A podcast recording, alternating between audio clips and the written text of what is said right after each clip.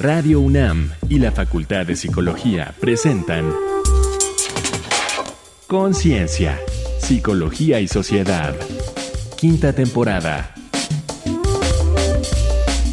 ¿Cómo afrontar el duelo infantil en familia?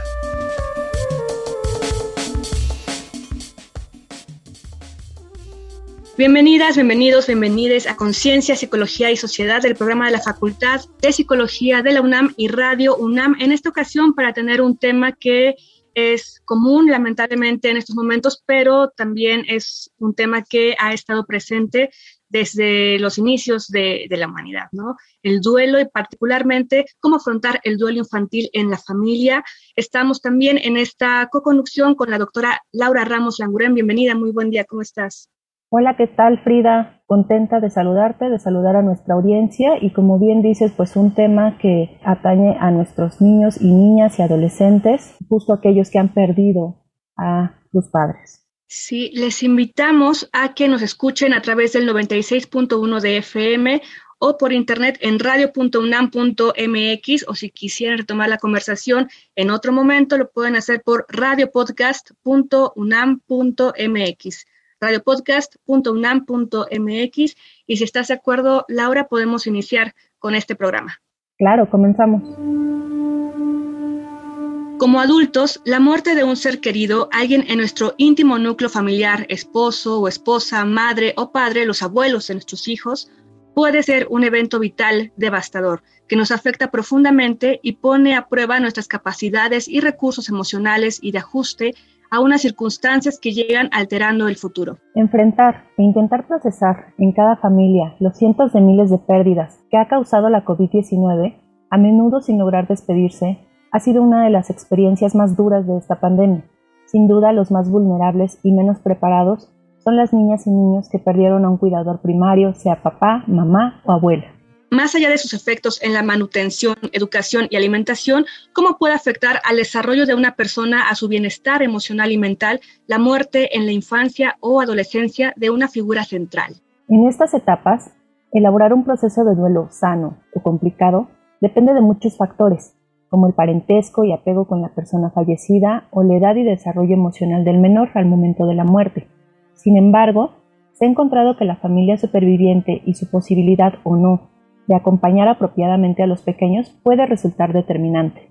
Por ello, es tan importante que las personas que quedan al cuidado de niñas, niños y adolescentes y conforman su familia más cercana cuenten con la comprensión, información y apoyos que les ayuden a procesar su propio duelo y, con base en la comunicación, el afecto y estrategias positivas acompañen a los menores para, en colaboración, construir una vida plena. ¿Cuáles son los mitos más comunes en torno al duelo infantil y cuáles sus verdades? ¿Las niñas y niños logran superar la muerte de un familiar cercano? Para responder estas y otras cuestiones, nos acompaña Verónica Ruiz González, psicóloga y maestra en psicoterapia infantil por la UNAM, académica y jefa del Centro Comunitario Dr. Julián Madregur y Sánchez Navarro de la Facultad de Psicología. Investiga temas de supervisión clínica, apego, resiliencia, maltrato, desarrollo y psicopatología infantil es autora de los libros Prácticas de Terapia Narrativa para Niños y sus Familias y Psicoterapia Infantil con Juego. Preside también la Asamblea General del Congreso Internacional de Psicoterapia Infantil. Bienvenida, maestra. Muchísimas gracias por la invitación. Es un placer estar con ustedes. Muchísimas gracias, Verónica. Laura, estamos en este espacio de conciencia, psicología y sociedad para iniciar con una primera pregunta. ¿Cómo se vive el duelo en el contexto familiar, maestra? Es un evento doloroso, ¿no? Este, inevitable.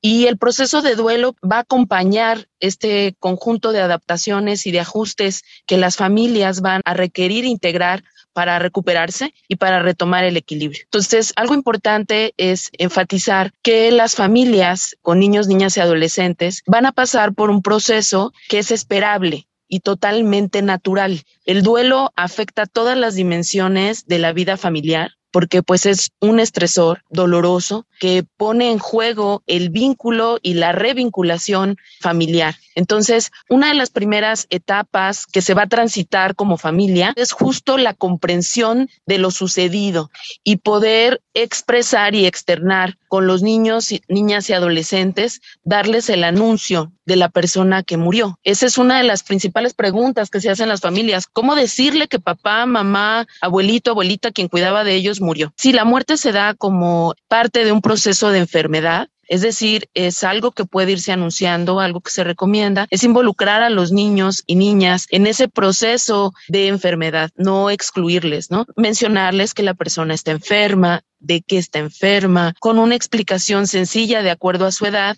en qué consiste esa enfermedad. Si la persona va agravándose su situación, su condición médica, es importante irlo compartiendo en familia, incluyendo a los niños, ¿no? Esa es una primera etapa. Cuando la muerte es algo inesperado, que se da por algún accidente o de manera repentina, también es importante que compartamos esto, ¿no? Qué fue lo que sucedió de una manera sencilla, pero clara y verdadera. Esta primer parte va a ser importante porque una de las principales cosas que se tiende a realizar en las familias es mantener a los niños excluidos y guardar ese silencio, ¿no? Y eso dificulta esta primera etapa. Una segunda etapa que pasan las familias es justo la expresión de emociones alrededor de la pérdida. Entonces, generar espacios de acompañamiento, de contención y de consuelo para niños, niñas y adolescentes y para los diferentes integrantes de la familia va a ser medular. El poder expresar las diferentes emociones de tristeza, de enojo, de impotencia. A veces hay culpa, hay vergüenza.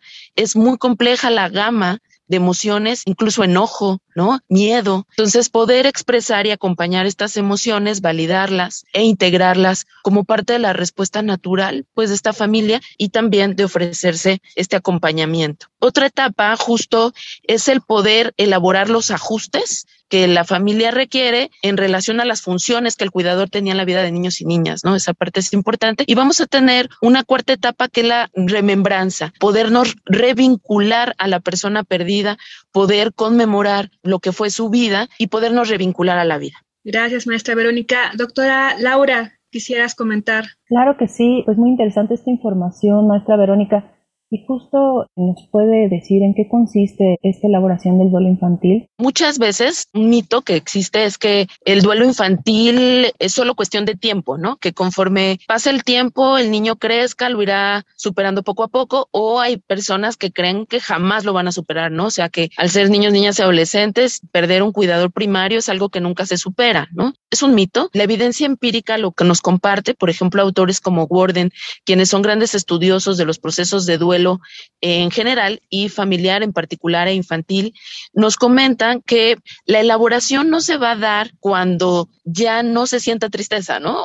cuando ya no se sienta dolor, sino la elaboración del duelo se da cuando logramos reconectarnos a la vida y establecer un vínculo distinto tanto con la persona que falleció como con quienes continúan en nuestra vida, ¿no? En el caso de los niños con que continúan en su cuidado, en su formación, educación. Entonces, esa revinculación y ese restablecimiento a la vida, esa reconexión con la vida, es lo que nos va a indicar que un duelo ha sido elaborado. Ahora, con niños, niñas y adolescentes, algo que se nos plantea, estudiosos del desarrollo, por ejemplo, Nancy Schiffer, nos coloca que es importante que tengamos en cuenta que en la infancia va a haber diferentes reediciones del duelo. Es decir, niños y niñas van a ir elaborando el duelo y cuando haya procesos de pérdida en su vida, es muy probable que se reedite el duelo. No quiere decir que no se superó en su momento, sino que hay una reedición. ¿Qué quiere decir? Que se le va a otorgar, con base en las nuevas experiencias, significados distintos que amplían la experiencia de pérdida y que amplían la experiencia de revinculación. Muchísimas gracias, maestra Verónica. Estamos en Conciencia, Psicología y Sociedad hablando sobre este tema de cómo afrontar el duelo infantil en familia y escuchemos ahora a nuestra compañera Alejandra Mireles, quien recogió testimonios de personas que han debido apoyar a niños y niñas que perdieron familiares en esta pandemia. Testimonios. Esta semana, en Conciencia, Psicología y Sociedad, entrevistamos a la profesora Maritere Quintero Salgado. Le preguntamos cómo ha acompañado a los niños y niñas ante la pérdida de sus seres queridos. Mi nombre es Maritere Quintero Salgado y soy maestra y como maestra para mí es muy importante tener y mantener comunicación constante y clara con padres y alumnos. Durante la pandemia hemos podido acompañar a los niños y a los papás en primera instancia dándoles un espacio de escucha donde ellos nos puedan expresar y compartir por la situación en la que están viviendo. Como maestra también ser empática con ellos, escucharlos, decirles que no se preocupen, que los podemos apoyar, que de alguna manera en este momento lo más importante es la unión familiar y que lo académico puede esperar por el momento. Trabajamos lo que es la área socioemocional, donde buscamos que los niños conozcan y reconozcan e identifiquen las emociones en ellos y en los demás y así poder trabajar la empatía y por supuesto la resiliencia, que es algo sumamente importante con ellos porque a pesar de que haya un dolor o de un suceso difícil en su vida, ellos podrán superarlo y seguir adelante a pesar de las circunstancias. ¿Cómo niños y niñas han afrontado la muerte de sus familiares? Niño y niña ha enfrentado de diferente manera la muerte. En ocasiones eh, los chicos nos verbalizan, nos expresan de manera gráfica o escrita qué es lo que están sintiendo. Nos hemos enfrentado a niños ansiosos, irritables, sumamente sensibles en esta pandemia y por supuesto que hemos tratado de buscar herramientas para poderlos ayudar, como esa regulación de emociones y trabajar su respiración, que para nosotros es de suma importancia para que ellos se sientan más tranquilos. En esta ocasión tenemos el testimonio de Luis Santiago de 5 años, quien perdió a su abuelo recientemente a causa de la COVID-19. Le preguntamos, ¿qué es la muerte? Cuando alguien se va al cielo y ya no puede regresar. ¿Qué pueden hacer los niños como tú cuando muere alguien a quien quieren? Distraernos con los juguetes, la tablet. ¿Y le hablas? También, ajá, en mis sueños. Hola, abuelo. Al respecto, Matilde, madre de Santiago, nos comentó lo siguiente. He acompañado a mi hijo en su proceso de duelo, jugando, dándole mucho amor, explicándole que su abuelo es una persona que, que está en el cielo, que ya no puede regresar, haciéndole ver que, que aunque ya no esté él, nos tiene a nosotros, a sus papás, a su abuela. Él ha afrontado bien, de buena manera, la pérdida de su abuelo, era muy apegado a él y, y lo ha tomado bien. Al principio lloraba mucho, lo extrañaba, poco a poco ha ido dejando eso y cada que habla de él lo hace de una manera feliz, tal y como era su relación con él. Para Conciencia, Psicología y Sociedad, Alejandra Mireles. Seguimos en Conciencia, Psicología y Sociedad conversando con la maestra Verónica Ruiz González sobre el acompañamiento familiar al duelo infantil. Maestra Verónica, Voy con la siguiente pregunta. ¿Cuáles son los factores protectores y resilientes que favorecen la elaboración del duelo infantil? Pues se ha encontrado que dentro de los principales factores de resiliencia es la posibilidad de tener una red de apoyo social que provea de una función que autores como Barudi y D'Artagnan denominan parentalidad social. Ese maternaje, ese paternaje social, ¿en qué consiste? Bueno, en la posibilidad de cuidar proteger, formar, estimular a niños y niñas en estas funciones de maternaje. Algo que anteriormente, bueno, la gente creía que es un mito, es que los niños y las niñas no se pueden recuperar ante la pérdida de un ser querido cercano, sobre todo si esto es mamá o papá. Algo que se ha observado con la investigación, sobre todo resiliencia, es que lo más importante es que haya alguna persona o grupo de personas quienes cumplan con esa función de cuidado, protección, estimulación, vinculación.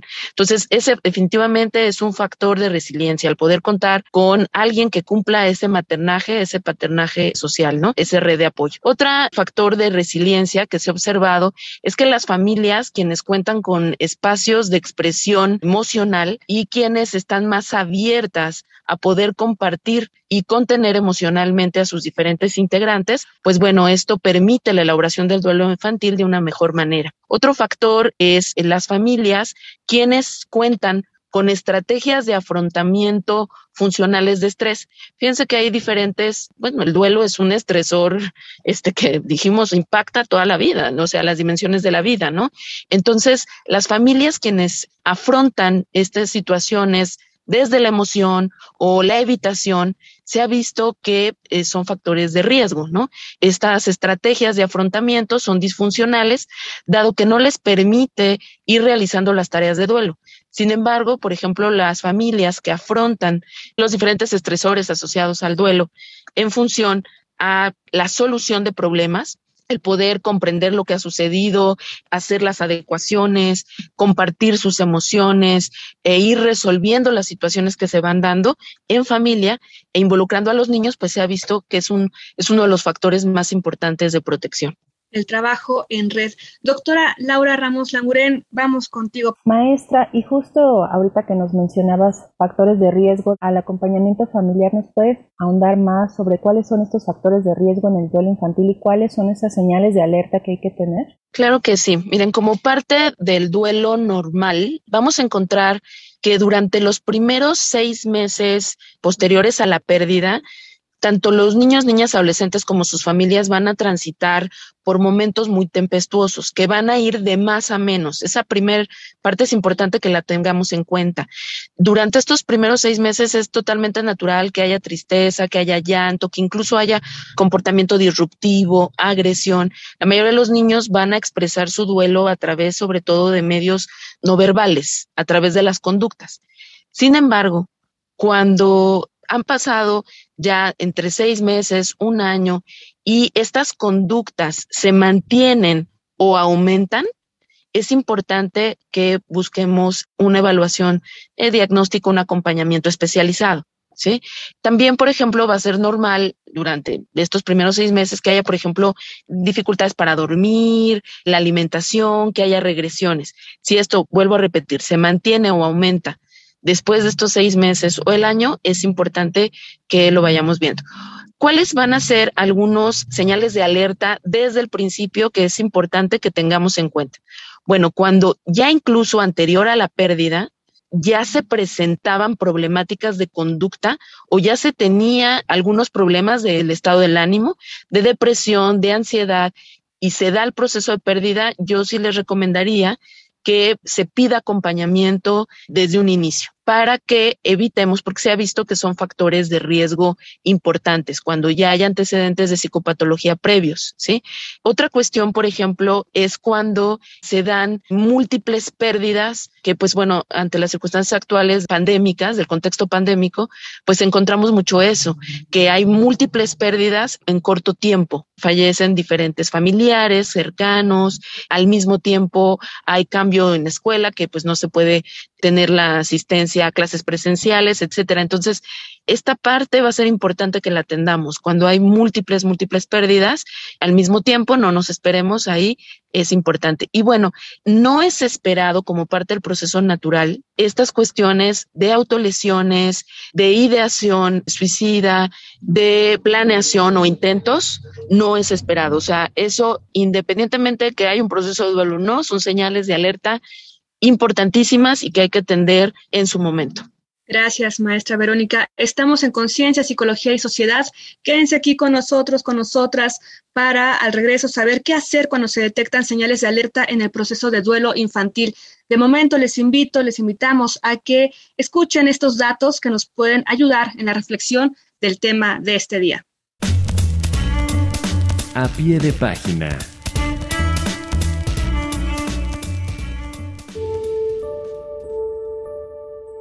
En el estudio, Estimaciones mínimas mundiales de niños afectados por la orfandad asociada al COVID-19 y la muerte de sus cuidadores, publicado en la prestigiosa revista The Lancet, Susan Hills y otros estimaron que a nivel mundial, de marzo de 2020 a abril de 2021, 1.134.000 menores de 18 años habían sufrido la muerte de cuidadores primarios, esto es, al menos uno de sus padres o un abuelo con custodia. Del total, casi 12%, más de 131.000 huérfanos, correspondían a México, el país con la cifra más elevada y al ajustar por población, ubicado en el tercer sitio del estudio, luego de Perú y Sudáfrica, con 3.5 de cada mil niños en orfandad. Concluyeron que la orfandad y las muertes de cuidadores son una pandemia oculta resultado de la COVID-19 y que acelerar la distribución equitativa de las vacunas será clave para prevenir su crecimiento. Destacaron que el apoyo psicosocial y económico puede ayudar a las familias a criar a los niños que fueron privados de sus cuidadores y evitar su institucionalización. Los datos, indicaron, muestran la necesidad de agregar un eje a la respuesta global, prevenir, detectar, responder y cuidar de las y los menores. Seguimos en Conciencia, Psicología y Sociedad. Nos escuchan a través de Radio UNAM y por internet en radio.unam.mx. El tema de hoy es cómo afrontar el duelo infantil en familia. En la conducción estamos Frida Saldívar y la doctora Laura Ramos Languren con la maestra Verónica Ruiz como nuestra invitada para hablar sobre este tema. Y díganos, maestra, por favor, ¿qué hacer cuando se detectan señales de alerta, las que ya nos estaba comentando anteriormente, en el proceso de duelo infantil? Ok, pues miren, la Universidad Nacional Autónoma de México, como parte de los programas de posgrado, de maestría, tenemos la residencia en psicoterapia infantil, desde donde estamos ofreciendo diferentes servicios, tanto de talleres para papás, mamás, cuidadores, como talleres dirigidos a niños, niñas y adolescentes, así como servicios de psicoterapia. Entonces, nos ponemos a sus órdenes. Pueden solicitar el servicio de atención a través del siguiente correo, que es residencia punto infantil arroba psicología. También pueden solicitar la atención en la coordinación de los centros de servicios, que es la siguiente liga, www.misalud.unam.mx. Ahí con muchísimo gusto pueden registrar su solicitud de atención y podernos también seguir en nuestras redes sociales para que pues estén enterados, enteradas de los diferentes talleres que ofrecemos. Bien, doctora Laura, vamos hacia el cierre de este programa con alguna otra pregunta, cuestión que nos quisiera comentar. Claro, Frida. Maestra, pues si nos comparte cuáles serían algunas pautas y estrategias recomendables para que las familias con los niños o niñas se recuperen ante la muerte de un ser querido y acompañen mejor el duelo de ellos. Pues yo lo que les recomiendo es, con base en estas pautas que les compartía de Warden, acompañemos estas cuatro principales tareas en familia, ¿no? Primero, acompañemos esta parte de la noticia, de la realidad de la pérdida, favoreciendo que niños y niñas puedan comprender lo sucedido, acompañando este concepto que ellos tienen justo de muerte, de enfermedad y pudiéndoles involucrar en estos ritos funerarios, esa parte va a ser importante. En segundo lugar, el poder generar junto con ellos estos espacios de cuidado, de protección y de restablecimiento del equilibrio. Algo bien importante es que podamos tomar el apoyo social que tenemos, no estamos solos para esto, de la familia, de la escuela, de la comunidad, para poder realizar estas acciones de cuidado, protección, formación con niños y niñas. Eso garantizará que tanto las pequeñas, los pequeños como nosotros, como familiares, podamos realizar estas tareas de duelo. Y algo bien importante es que también generemos en familia estos espacios para poder expresar estas emociones, lo que estamos viviendo, la experiencia de duelo y podamos conmemorar y rememorar a las personas queridas, viendo tanto con niños, niñas y adolescentes involucrándolos, que se pueda recordar pues cuál ha sido ese significado, esa trascendencia que estas personas tuvieron en nuestra vida y parte de reconectarnos y revincularlos será celebrar la vida a través de espacios donde podamos también jugar y disfrutar. Muchísimas gracias, maestra Verónica Ruiz González, psicóloga y maestra en psicoterapia infantil por la UNAM. Si quisieras darnos otras redes o vías de contacto o información, este es el momento, por favor. La coordinación de los centros de la Facultad de Psicología de la UNAM cuenta con redes sociales, entre ellas Facebook. Ahí podrán encontrar diferentes alternativas, tanto de prevención, para evaluación y para intervención en caso de ser necesario, ¿no? No nos esperemos a tener este tipo de situaciones. Tenemos varias actividades de psicoeducación y de trabajo para resiliencia también. Les recomendamos seguirnos en la página de la coordinación de los centros de formación. Maestra Verónica Ruiz, gracias por estar en este espacio y esperamos tenerla próximamente aquí en Conciencia, Psicología y Sociedad. Muchísimas gracias a ustedes por la invitación y pues confiemos en que este tipo de espacios ayuden a la comunidad en general para acompañar a nuestras infancias. Y doctora Laura Ramos Languren, ¿te parece si vamos a escuchar algunas recomendaciones sobre este tema? Claro que sí, vamos a escucharlas. Reconecta en la cultura. En Gestión del Duelo y las Pérdidas, la psicóloga española Cristina Centeno Soriano nos recuerda que constantemente atravesamos pérdidas, unas más significativas que otras, y cuán importante es reconstruirnos ante esos impactos. Nos ofrece ideas, técnicas y ejercicios útiles para mejorar las habilidades de gestión del duelo, una buena herramienta de crecimiento y aprendizaje para quienes cursan por un luto. Búscalo en Formación Alcalá. La gran tanatóloga Elizabeth Kubler-Ross nos dice en La Rueda de la Vida que al reconciliarnos con la muerte estamos aceptando y amando la vida. De su vastísima experiencia en cuidados paliativos, extrajo que los niños dejaban este mundo confiados y serenos, que mientras algunos adultos partían liberados tras superar la negación y el miedo, otros se aferraban pues les quedaba aún algo por cumplir. El libro desmitifica la muerte y nos exhorta a amar y dedicar la vida a aquello que nos importa. Basada en el cómic Big Hero 6, Grandes Héroes, es una película animada de Disney que narra la historia de Hiro, un huérfano adolescente, genio apasionado por los robots, que vive con su hermano mayor, Tadashi, y su tía Kaz. De pronto, un evento trágico cambia para siempre su vida. ¿Cómo es que en segundos se rompe el equilibrio? Acompaña a Hiro y los amigos de Tadashi, incluido Baymax, un adorable robot sanador, en estas emocionantes aventuras. Un recordatorio de que a veces las cosas no salen como planeamos, pero el apoyo de los amigos y seres queridos hacen del mundo un lugar mejor. Estas fueron las recomendaciones de la semana. Seguimos en Conciencia, Psicología y Sociedad a través de Radio UNAM y si quieren retomar esta conversación y las anteriores, les invitamos a que consulten el podcast en radiopodcast.unam.mx. Doctora Laura Ramos, ¿cuáles serían tus comentarios finales, alguna conclusión que pudiéramos compartir con la audiencia desde tu experiencia como profesional? Gracias, Frida. De forma general, comentarles que pues cuiden sus emociones, ¿no? O sea, no les hagan comentarios como pues no llores o que los dejen expresarse, ¿no? Porque lógicamente ellos están sintiendo emociones que a veces no pueden ponerles una etiqueta, un nombre y poderlos trabajar, ¿no? Entonces que también hagan este acompañamiento y sobre todo pues hacerles ver que, que este es un proceso que van a ir trabajando en conjunto, en familia y pues sobre todo darles mucho amor. Gracias, doctora Laura. Yo quisiera recomendarles un cuento que acaba de publicar la Festistacala de la UNAM llamado Noyolo, que es un cuento justamente que editaron y ya está publicado para la disponibilidad de todos y todas las que quieran consultarlo para apoyar a las infancias que por causas asociadas a la COVID-19 perdieron a sus cuidadores principales. Lo pueden descargar en video o en PDF a través del Facebook en la página Creas Iztacala. Creas Iztacala. Y comentar que Noyolo significa mi corazón en náhuatl, así que se los recomendamos ampliamente. Es apenas en este año que se publicó. Muchísimas gracias, doctora Laura Ramos Languren, por estar en este espacio, en esta conducción y pues encantada de poder escucharnos en una siguiente emisión. Gracias a ti, Frida. Mucho gusto en compartir este programa. Gracias. Yo soy Frida Saldívar y en esta ocasión no está Berenice Camacho, quien es quien usualmente conduce este espacio. Yo usualmente estoy del lado de la producción, pero les agradecemos y les invitamos a que nos sigan la pista en la siguiente emisión y también, como les comentaba, en el podcast radiopodcast.unam.mx. Esto fue Conciencia, Psicología y Sociedad. Hasta la próxima. Conciencia, Psicología y Sociedad una producción de Radio UNAM y la Facultad de Psicología de la UNAM.